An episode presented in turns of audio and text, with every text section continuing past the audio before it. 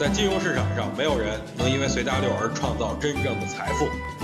在交易上，必须要有独特的见解，才能在投资市场里叱咤风云。大家好，我是王彪，我为自己代言。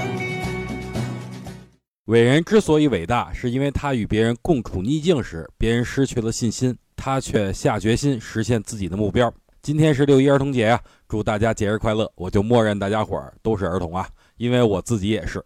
今天行情表现得非常不错，涨停家数接近五十家。其实啊，我比较喜欢这种行情，指数不涨不跌，但是个股表现比较活跃。很多人都担心昨天放量上涨以后，后边成交量跟不上。不过通过今天的成交量来看，完全打消了大家的顾虑。今天指数保持平稳，成交量持续放大，这说明资金是持续流入的。